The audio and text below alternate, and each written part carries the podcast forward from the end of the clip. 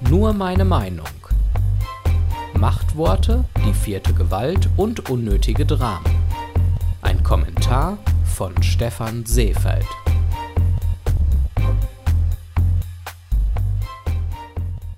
Bundeskanzler Scholz hat am Montag als erster Bundeskanzler in der Geschichte der Bundesrepublik von seiner Richtlinienkompetenz Gebrauch gemacht und ein Machtwort in der Atomdebatte gesprochen. Damit hat er den Streit um längere AKW-Laufzeiten beendet. Kurz darauf debattiert die deutsche Medienlandschaft darüber, wie schlecht es um die Ampelkoalition stehen muss, wenn sich der deutsche Bundeskanzler gezwungen fühlt, von der Richtlinienkompetenz Gebrauch zu machen. Kann man die Entscheidung von Scholz wirklich als Machtwort bezeichnen? Und wer ist der größere Verlierer in dieser Debatte? Für manch einen Kommentator scheinen Neuwahlen nicht mehr lange auf sich warten zu lassen.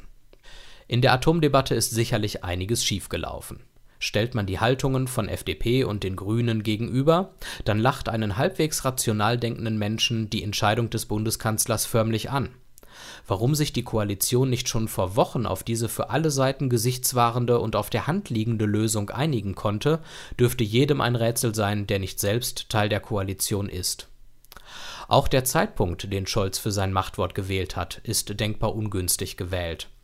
Einen Tag nach dem Parteitag der Grünen, auf dem eine klare, andere Position zur Atomdebatte bezogen wurde, konnte das Machtwort von Scholz nur für weiteren Unmut in der Koalition sorgen ein selbstgeschaffenes wie unnötiges Problem, das die weitere vertrauensvolle Zusammenarbeit nicht einfacher macht.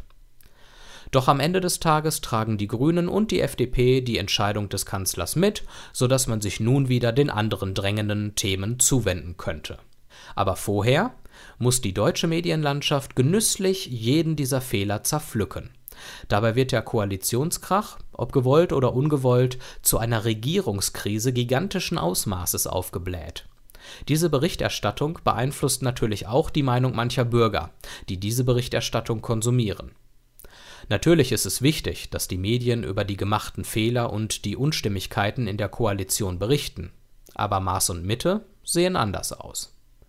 Trotzdem zeigt sich die Medienlandschaft vollkommen erzürnt und alles andere als kritikfähig, wenn Richard David Precht und Harald Welzer die Art und Weise der Berichterstattung kritisieren Statt sich inhaltlich mit der Kritik der beiden auseinanderzusetzen, wird deren Haltung und teilweise die beiden als Personen diskreditiert. Wenn sich die Journalisten mit der Selbstkritik so schwer tun, muss man sich nicht wundern, wenn das Vertrauen in die Pressearbeit in den nächsten Monaten und Jahren noch weiter in den Keller rutscht. Alles in allem ein unnötiges Drama, wenn man bei der Fehlersuche mit der eigenen Nase anfangen würde. Alle Folgen von Nur meine Meinung gibt es als Audiopodcast und als Text auf www.stephanseefeld.de.